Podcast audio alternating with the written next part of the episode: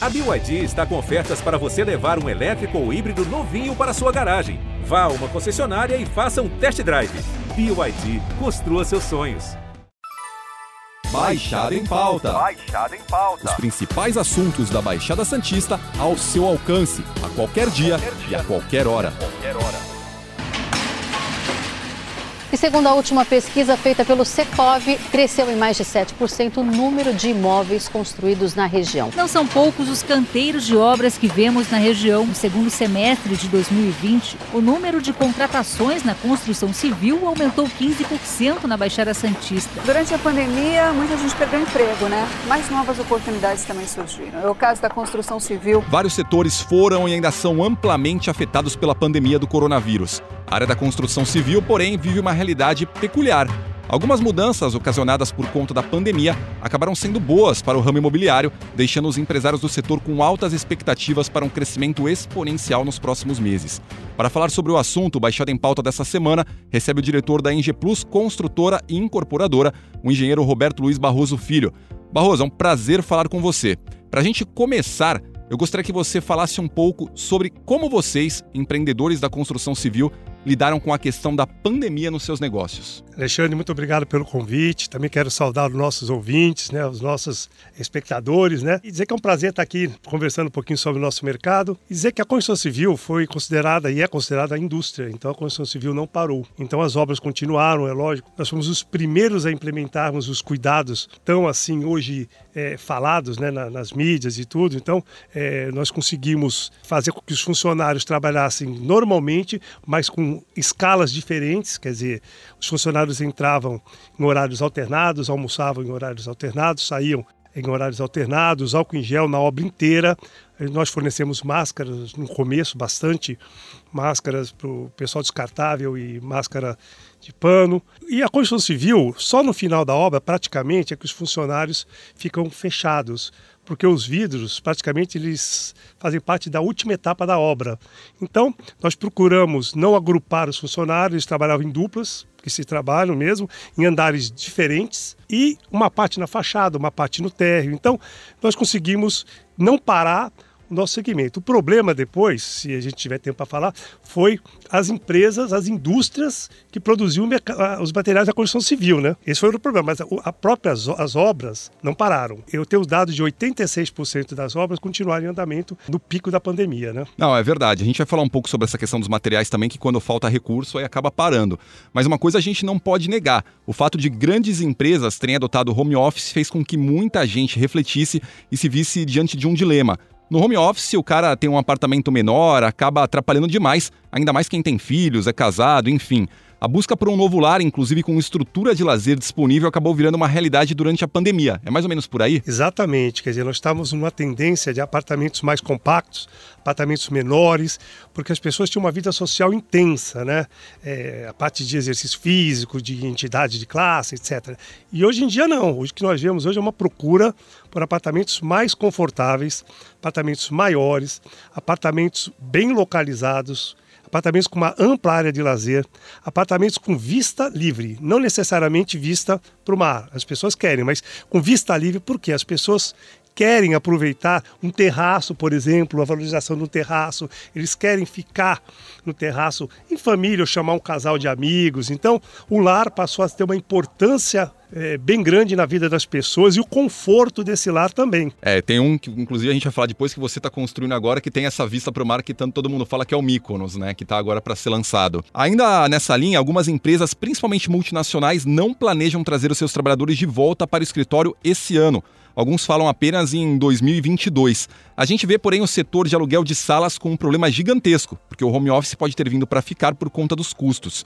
Isso de alguma forma altera os planos para novos empreendimentos, essa questão do home office durar mais? Ah, com certeza, né? O, que aconteceu é que na época do boom imobiliário, principalmente falar um pouquinho mais da nossa região, na época de 2000, 2014 ou um pouquinho antes, é, várias empresas começaram a construir escritórios, né? Então nós temos na cidade, aqui na região, vários conjuntos comerciais com dificuldades em serem locados e serem vendidos. Com home office, realmente é verdade. Eu vi uma pesquisa ontem que esse ano provavelmente as empresas mantenham os funcionários de home office e que provavelmente após 2022, 25% dessas pessoas, desses trabalhadores, vão continuar em home office. Isso quer dizer, imagina, um quarto dos funcionários aí, tirando as indústrias, é lógico, é, funcionários de escritórios né, do Brasil em casa, quer dizer, é lógico que é uma pesquisa feita com 140 empresas grandes, né, enormes do Brasil, mas é uma tendência que, que veio para ficar, é, principalmente as, as reuniões, é, as pessoas estão evitando os deslocamentos, né? Então, nós temos um problema, realmente, nos últimos sete anos, praticamente dois ou três prédios só foram construídos na cidade inteira, o que eu acho que está sendo bem coerente com o mercado. Não é o momento hoje de investir na construção de novos conjuntos comerciais, mas em contrapartida também, algumas pessoas perderam emprego, outras estão mudando de ramo e também estão voltando a alocar os imóveis. Quer dizer, não é o caos total, é, realmente ficou um pouco é, é, apertado para as empresas que têm esses conjuntos comerciais em locação, mas ao mesmo tempo tem uma esperança dessas pessoas que estão recomeçando com outras atividades também locarem é, esses escritórios que estão disponíveis. É, falando especificamente de Santos, é óbvio que falta espaço para novas construções na cidade. Não há área livre para subir um prédio bacana, as construtoras precisam comprar imóveis menores ao redor. Em qual área da cidade devem se concentrar esses novos empreendimentos daqui em diante? E uma coisa que muita gente se pergunta é se ainda há alguma possibilidade de subir um novo prédio na Avenida da Praia. Eu dei uma olhadinha, mas os espaços são poucos. A gente tem a área do Colégio Objetivo, o Escolástica Rosa que não pode, tem o McDonald's, um estacionamento no Gonzaga e acho que nada mais. É, o pessoal ainda tenta ali comprar para subir novos prédios? Oh, para falar a verdade, eu estava até vendo um perto do aquário também. Tem um, uma casa ali de, que vende imóveis, né? que o dono estava tentando comercializar, mas são pouquíssimas oportunidades. Realmente, é, comprar um terreno em Santos está muito caro. É, os proprietários das casas e dos prédios, né, que são demolidos para que novas construções possam ocupar o lugar, né, estão valorizando demais os terrenos ou as casas, as propriedades. Isso acaba encarecendo bastante o valor do imóvel em Santos. Sem contar é, as nossas fundações também, que chegam a 54, 55 metros de profundidade, quase o que vai de concreto para baixo da terra é o que vai para cima. Né? Então, realmente, nós temos um problema aqui de encontrar espaços para novos empreendimentos. Em frente à praia seria um sonho, mas realmente nós temos aí três ou quatro terrenos com potencial para fazer prédios grandes, né? É, eu acho que talvez o único com potencial, ou talvez os únicos mesmo, seja o do McDonald's, ali do canal 5, canal 6, né? E o estacionamento que tem do lado da Demoreira, talvez, né? Sim, é, aquele do, do McDonald's, inclusive até eu tinha ouvido alguns anos atrás que já estava comercializado, mas acho que não aconteceu. De, de, fato, aquele terreno ali é, é, a cereja do bolo. É, um dia alguém consegue, né? Existe também, obviamente, uma migração de alguns moradores de Santos, principalmente de áreas mais periféricas, para Praia Grande. Morar por lá é muito mais barato. Com 300 mil na mão, você consegue comprar um apartamento zero bala que em Santos custaria o dobro ou até três vezes mais. Você acredita que Praia Grande já é o futuro do ramo da construção civil aqui na Baixada Santista? Ou Santos ainda tem alguma lenha para queimar? Não, Santos tem lenha para queimar, mas Praia Grande, de fato, é um mercado que vem crescendo bastante. Vários lançamentos. Em, compara em comparação com Santos, acho que Praia Grande deve ter quatro, cinco vezes mais lançamentos do que Santos. E é muito mais barato realmente porque o terreno é muito mais barato, lá existe espaço, né? É, as fundações também são fundações rasas, quer dizer, não, não existe aquela fundação que você atinge 55 metros, por exemplo, de profundidade, são feitas com sapatas. Para quem não conhece tecnicamente, vai tipo é, 5% do que iria numa fundação profunda que é feita em Santos. Então, os imóveis realmente são mais baratos, existem mais oportunidades de imóveis populares também. Na Praia Grande tem mais espaço para isso, principalmente depois do lado da pista, né, do lado direito, que tem que estar tá indo para o sul da pista tem mais espaço para imóveis populares e há um tempo atrás, a última pesquisa, não, mas a penúltima pesquisa que eu tive acesso no ano passado, 52% dos imóveis vendidos entre Santos, Praia Grande, São Vicente e Guarujá era da Praia Grande. Hoje Santos é, correu um pouquinho atrás, está um pouquinho melhor, mas a Praia Grande ainda praticamente vende o que as cidades vizinhas em conjunto vendem. Barroso, um assunto que ainda envolve muita polêmica é a questão do centro da cidade de Santos. Entra governo e sai governo e as promessas de revitalização, de investimento são as mesmas e praticamente nada é feito. Existem propriedades caindo aos pedaços que não são passadas adiante, pois os proprietários vivem uma ilusão de que um dia, sabe Deus quando, receberão uma fortuna por esses espaços. O que precisa ser feito de fato para o centro de Santos virar uma realidade decolar? Falta apoio do executivo? Olha, apoio até tem. O que, o que eu acho que falta mesmo é sentar numa mesa os empresários e os governantes para tentar alinhar uma estratégia para que o centro possa ser ocupado, principalmente com construção na área da construção civil. Né? O comércio já existe aqui, ele pode ser aprimorado né, com mais, por exemplo, supermercados, escolas e tal, mas eu acho que falta mesmo é sentar e, e, o governo criar alguns incentivos para os construtores investirem nessa área que já está pronta. E outra coisa também que eu acho é que o governo tem que criar condições favoráveis, né, além disso tudo, para que os construtores venham investir no centro da cidade, né? Então você vê cuidar principalmente da segurança, realocar os espaços desses bares com músicas altas para um lugar degradado, por exemplo, é, isolar, fazer um quarteirão é, que nem tinha antigamente, na época que a gente era criança. Eu, eu acho que Santos, o centro de Santos tem solução, tem jeito, mas esses incentivos que o governo vem propondo para a gente, eles são feitos baseados em estudos de arquitetos, é, na teoria. Eu acho que na prática é preciso ouvir de fato quem vai investir, quem está disposto a investir no centro. Não adianta de criar, eh, o governo criar um monte de benefícios, um monte de, de, que não atinge o empresário, que não atrai esse empresário. Né? Mas eu acho que o centro é uma solução, é uma pena ver o centro judiado, que nesses imóveis caindo aos pedaços você mesmo falou, dá dó, porque eu vi esse centro pujante há 40 anos atrás, 50 anos atrás, e é uma pena ver o estado que se encontra hoje o centro da nossa cidade. Eu acho que isso é uma opinião geral, né? É, falando um pouco sobre o perfil de consumo, o que as pessoas estão buscando atualmente? Apartamentos maiores, como você disse, ou ainda tem espaço para os compactos? Apartamentos que tenham espaço de lazer com piscina, quadra de vôlei, porque agora você tem tudo, né, nesse espaço completo de lazer. Qual a realidade atual desse mercado e o que, que as pessoas mais buscam no seu prédio, no prédio que você está subindo e nas outras construtoras também? Olha, o mercado ele é bem amplo, né? Por exemplo, apartamentos mais compactos, de um dormitório, 50 metros quadrados, bem localizado, ou de dois dormitórios com 75 metros quadrados, ele tem um mercado muito bom. Por quê? Esses apartamentos servem para viúvos, servem para pessoas separadas, casais começando a vida, estudante, turista, quer dizer, a gama é, de, de, interessados é muito grande. Então ele ainda continua em alta. Só que esses imóveis, normalmente, eles são vendidos mais no começo da obra e no final da obra. Então ainda existe mercado sim para esse tipo de imóvel. Agora, as pessoas estão com uma ideia diferente, querem um pouco mais de conforto também, um outro nicho da, da, da população. Principalmente as pessoas de fora de Santos. O que a gente vem notando é que cada vez mais está havendo a procura de pessoas de São Paulo e do interior para morar em Santos.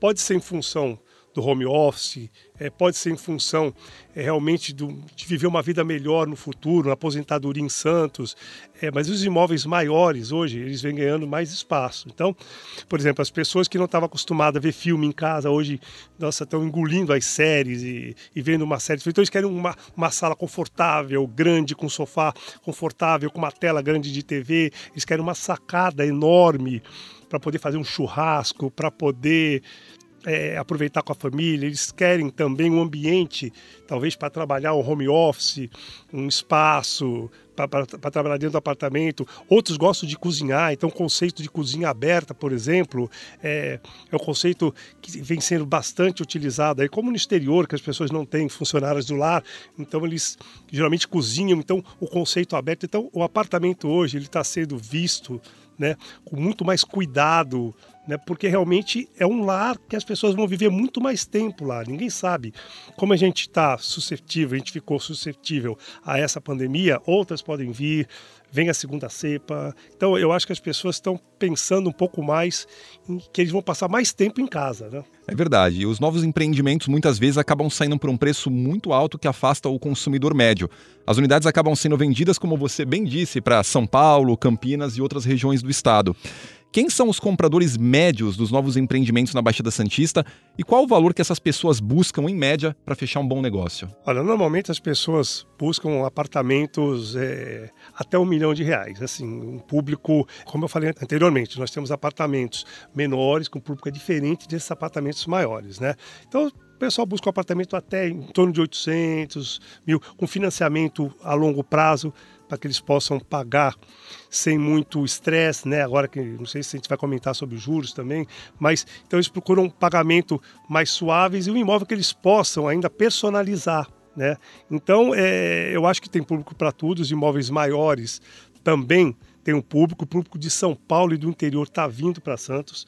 As pessoas de Santos também estão mudando de imóveis, querem dar o imóvel que eles têm como parte de pagamentos, querem fazer um upgrade e tal. Só voltando à pergunta anterior, né, do, da, dos espaços, né, mais do que nunca os espaços comuns, nas áreas comuns, vêm tomando conta aí do, do, do mercado imobiliário e principalmente dos compradores. Eles querem realmente ter uma academia. Hoje não, não se admite um prédio com uma, uma academia de 20, 30 metros quadrados hoje, porque as pessoas estão migrando da academia para a academia do prédio. Então, hoje as academias têm que ser maiores, é, coworking dentro do prédio, porque as pessoas às vezes querem ter o, o, a tranquilidade de trabalhar. Às vezes em casa, no home office, tem cachorro, tem é, as funcionárias do lar fazendo faxina, criança correndo, porque criança não está indo para a escola, agora está voltando tal. Então, é, coworking, um espaço com piscina, para eles aproveitarem sauna. Então, essa, essa área comum do prédio ele está se tornando cada vez mais importante eh, do que era alguns anos atrás. Né? Você tocou num ponto importante que a gente vai falar também agora, que é a questão dos juros. Né? Eu acho que nunca foi tão fácil você financiar um apartamento.